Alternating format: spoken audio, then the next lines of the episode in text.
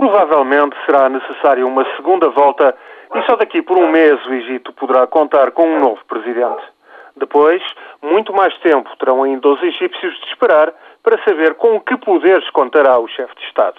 É que falta aprovar uma Constituição. Os termos da futura Constituição, de resto, vão depender muito desta eleição presidencial. Os irmãos muçulmanos e islamitas ultraconservadores dominam o Parlamento desde as eleições de janeiro, mas é a junta militar quem de facto detém as principais instâncias do poder. Os militares prometeram transferir poderes para o presidente eleito em julho, mas de facto irão continuar a desempenhar um papel fundamental. A dinâmica que for criada com esta eleição presidencial vai assim contribuir para criar novas estruturas institucionais.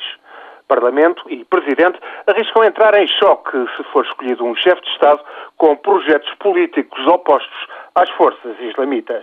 O Parlamento, nesse caso, tentará reduzir o mais possível os poderes do Presidente.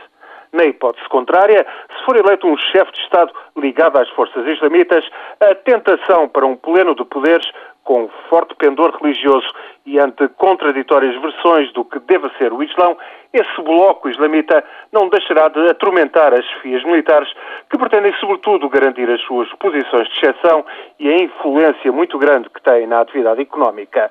A minoria cristã copta, cerca de 10% da população, teme igualmente a preponderância islamita e muito se joga na delicada situação económica e financeira. Ano e meio após a queda de Mubarak, nesta turbulenta transição política no Egito, ainda não se vislumbra qual a coligação de forças e de interesses que acabará por se impor.